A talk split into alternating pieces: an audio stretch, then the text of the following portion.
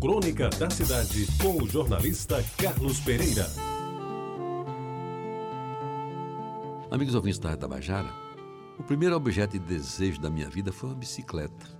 E consegui realizá-lo com meus próprios ganhos, ainda antes de completar 15 anos.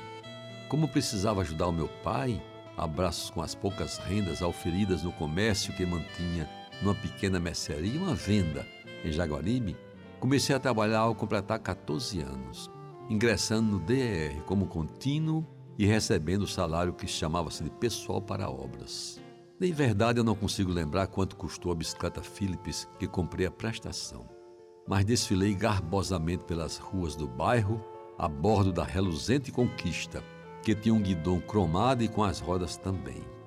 Além do selim, que era acolchoado com o escudo do Botafogo, que era raro naquele tempo, o que mais me dava orgulho, amigos ouvintes, naquela bicicleta eram seus pneus balão, um acessório que tinha de ser adquirido à parte, pois o modelo normal era composto por pneus finos que não tinham o menor destaque.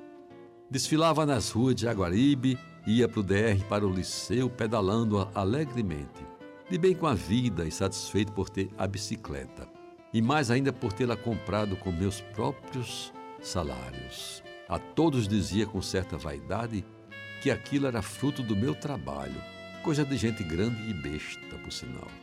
Outra coisa que me atraía naquela bicicleta era o seu dínamo, um instrumento que à noite era colado à roda traseira e com a fricção fazia funcionar o bicho que produzia energia, capaz de acender o farol para iluminar os caminhos a partir do escurecer. Amigos ouvintes da Tamajara, aquela bicicleta Philips de pneus balão e com um dínamo que acendia o farol, ao longo de alguns anos me fez sem dúvida um dos mais felizes adolescentes do meu querido bairro de Jaguaribe.